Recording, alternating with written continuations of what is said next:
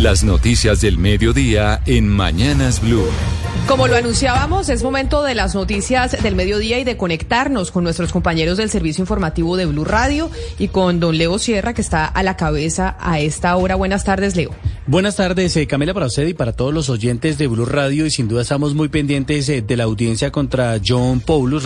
Eh, recordemos que es el presunto responsable del asesinato de la DJ Valentina Tres Palacios. Recordemos que su cuerpo fue encontrado por un reciclador en la localidad de Fontibón. La fiscalía tenía ya 900 horas de videos de pruebas que lo implican en el asesinato de esta joven Camila. Pues es que esta historia tiene consternado al país, sobre todo por la sevicia y cómo fue y lo que nos hemos enterado de este asesinato. Y claro, esa audiencia termina siendo pues muy importante y seguida por, eh, por los colombianos. Pero Juanita Tobar, se aplaza hasta las 2 de la tarde porque el señor eh, Paulus quiere cambiar de abogado. Pues Camila, mire, la audiencia de imputación de cargos contra John Paulus, que estaba programada inicialmente para las 10 de la mañana, quedó suspendida y se va a reanudar a las 2 de la tarde porque Paulus quiere cambiar de abogado y le solicitó además a la Embajada de Estados Unidos que le asigne un defensor. Como ya se legalizó la captura de Paulus, digamos que no hay riesgo de un posible vencimiento de términos, pues en esta audiencia le van a imputar los delitos de feminicidio agravado y ocultamiento, destrucción y alteración de elemento probatorio y posteriormente la Fiscalía solicitará medida de aseguramiento contra el presunto asesino de Valentina Tres Palacios. Camila, mire, la audiencia de legalización de captura que terminó sobre las dos y media de la madrugada fue bastante particular, pues la traductora apareció fumando durante la dirigencia, motivo por el cual el juez la regañó indicándole que se comportara a la altura de la audiencia. Ella ofreció disculpas, apagó el cigarrillo y para juicio de muchos, la traductora no cumplía con los requisitos para hacer una buena traducción, pues no sabía cómo se decía feminicidio en inglés. Escuchemos. Feminicidio agravado en concurso con el delito aggravated uh, aggravated crime of the female um, due to her gender. En concurso con el delito de ocultamiento la Fiscalía entregará toda la evidencia que demostraría, Camila, la responsabilidad de Paulus, como un video en el que se ve al estadounidense bajando por un ascensor con una maleta en la que al parecer trasladaba el cuerpo sin vida de Valentina Tres Palacios y metiendo esta maleta en el baúl de su carro que posteriormente fue llevado pues a una caneca de basura. Además, el resultado de medicina legal que demuestra que la joven estaba vestida con una faja posquirúrgica y ropa interior, además presentaba signos y lesiones de eh, estrangulamiento en el cuello, hemorragia en la parte derecha de la lengua y signos de edema cerebral, lo que indica, Camila, que ella fue brutalmente golpeada. Terrible esas, eh, precisamente esas pruebas que ha presentado la Fiscalía, Juanita. Y a propósito, familiares de la mujer que fue asesinada y enterrada en la casa de su novio en el municipio de Galapa, en el Atlántico, piden que la Fiscalía también priorice el caso como el de la DJ Valentina Traspalacios, precisamente. Ante la ausencia de acciones de las autoridades, sus hermanos se han puesto en la tarea de ubicar al señalado feminicida. Diana Ospino. Este jueves se cumplen 27 días del asesinato de Karen Lisbeth Guerra Hernández, ultimada a golpes presuntamente por su pareja sentimental, quien intentó desaparecer el cuerpo enterrándolo en el patio de su casa en el municipio de Galapa. Karen, quien es madre de tres hijos, fue asesinada el pasado primero de enero. Sin embargo, aunque autoridades ofrecieron hasta 20 millones de pesos en recompensa por la captura de Carlos Manuel Villarreal, el presunto feminicida, la investigación parece estancada y poco se sabe de su paradero. Por ello, hermanos de la víctima como Wilmer Guerra piden a la Fiscalía priorizar el caso, tal como ocurrió con el de la DJ Valentina Traspalacios. Ese fue el primer feminicidio del año. No es justo que las mujeres estén pasando eso y menos nosotros, nosotros somos una persona humilde. Mire que la muchacha de Bogotá también sufrió lo mismo y el hombre fue capturado en Panamá. Lo ubicaron y todo. Asegura que junto a sus familiares se han puesto a la tarea de buscar al presunto feminicida, publicando su foto en redes sociales y visitando cada lugar donde dicen que lo han visto. Mucha atención que acaban de liberar a los firmantes de paz que estaban en poder de las autodefensas gaitanistas de Colombia en Ituango. Más detalles, Angie Camacho, buenas tardes.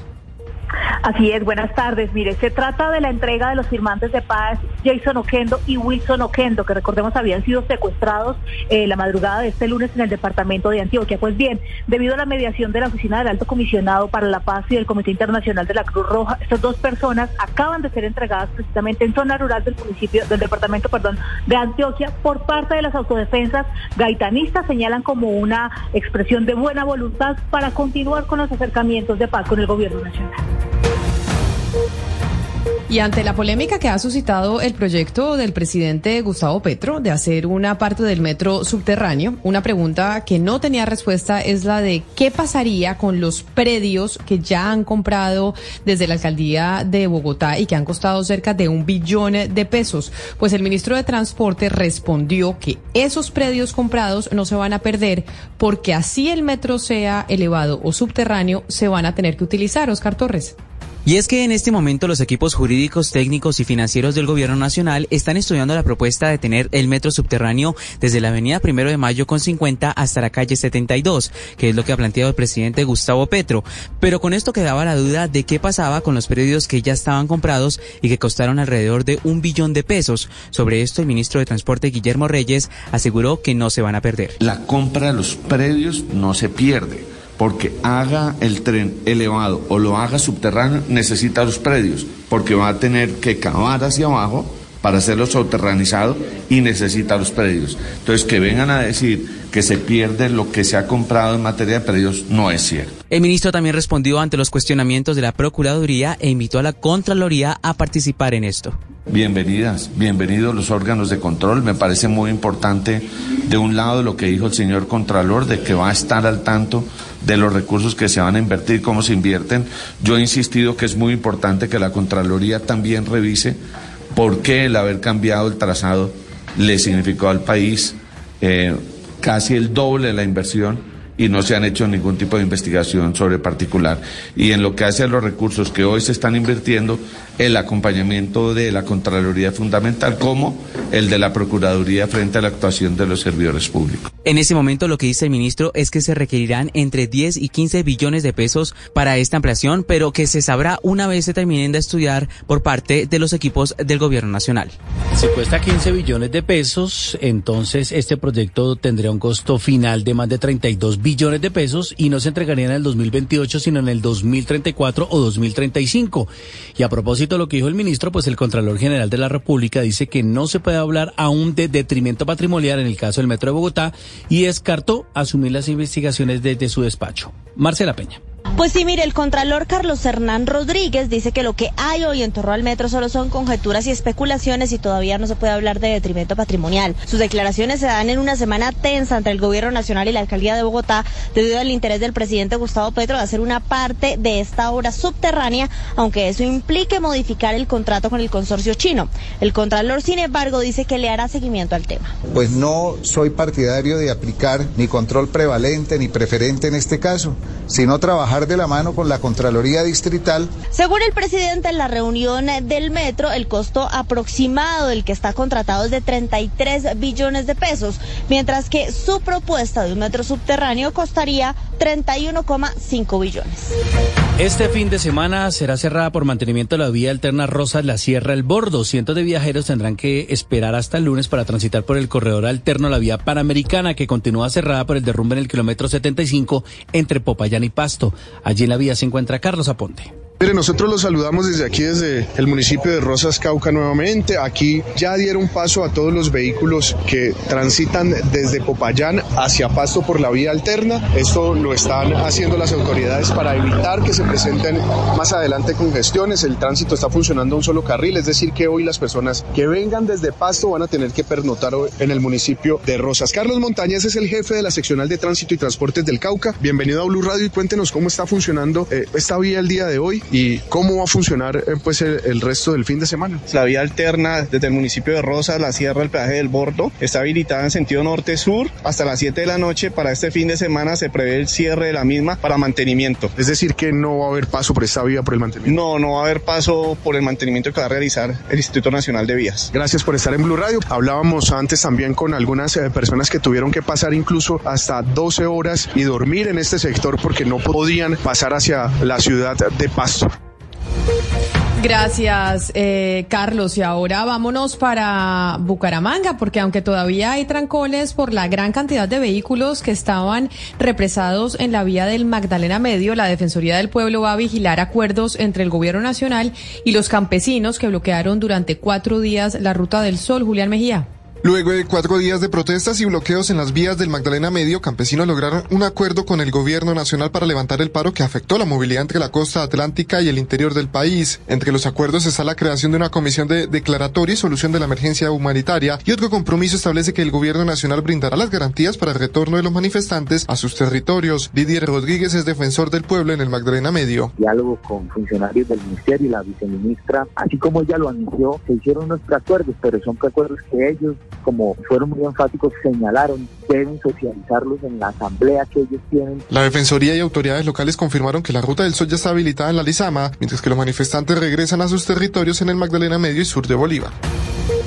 Las fuerzas militares capturaron a siete integrantes del ELN tras fuertes combates en Arauca. Valentina Herrera. Estos combates se presentaron en la vereda Alto Cauca del municipio de Arauquita. Allí las fuerzas militares adelantaron una operación contra el ELN y lograron capturar a siete de sus integrantes, entre ellos una mujer, y asimismo recuperar a dos menores de edad que habrían sido reclutados forzadamente. Uno de estos menores resultó herido en medio del intercambio de disparos y por eso fue necesario prestarle primeros auxilios en la zona y luego los mismos militares lo trasladaron hasta un centro asistencial también en la operación fueron incautados seis fusiles y dos pistolas y recuperada una camioneta que había sido hurtada en el municipio de Saravena, en Arauca, y que estaba siendo utilizada para diferentes delitos. Con esto insisten las fuerzas militares en que se están manteniendo las operaciones contra el ELN, teniendo en cuenta que no se ha decretado ningún cese al fuego. La noticia internacional. En el mundo, la revista alemana Focus publica en su último número la carta de Benedicto XVI que le escribió a Peter Siewald, el periodista alemán y biógrafo del 28 de octubre del 2022, en la que le, confía y prácticamente le está diciendo el motivo principal de su renuncia en febrero del 2013. Fue el insomnio después eh, de la Jornada Mundial de la Juventud de Colonia. El fallecido Papa Emérito no podía dormir, los médicos empezaron a medicarlo y esto llevó a que se deteriorara su salud. Incluso cuenta que en el 2012 cuando estaba en México, de un momento a otro Benedicto XVI se limpió su pañuelo en la habitación y se dio cuenta que estaba empapado de sangre. Se había caído somnoliento en el baño y no se había dado cuenta que estaba herido. Los médicos lo atendieron y lo curaron. Ante su agotamiento, los efectos de los somníferos formulados y al darse cuenta que no tenía la capacidad de tener la atención que requiere ser un papa, Ratzinger tomó la decisión de renunciar. La noticia internacional nos lleva a Ucrania porque las Fuerzas Armadas de ese país han cifrado el día de hoy en cerca de 125 mil el número de militares rusos liquidados desde el inicio de la invasión desatada el 24 de febrero del año 2022 y han resaltado que en los combates registrados en las últimas 24 horas han muerto 850 soldados de Rusia. La noticia deportiva. La noticia deportiva a esta hora, la Copa América del año 2024 eh, masculina se llevará a cabo en los Estados Unidos, así lo ha confirmado la Confederación Suramericana de Fútbol en un convenio con la CONCACAF. Estarán las 10 selecciones de la Colmebol y 6 invitadas de Centroamérica, el Caribe y Norteamérica. Eh, muy similar a como se realizó la Copa América Centenario en el año 2016. Además, la Copa de Oro de la CONCACAF femenina tendrá cuatro selecciones invitadas de Colmebol. Una de ellas será la selección Colombia por ser la vigente subcampeona de Suramérica y además se va a crear un eh, torneo de clubes entre CONCACAF y Colmebol.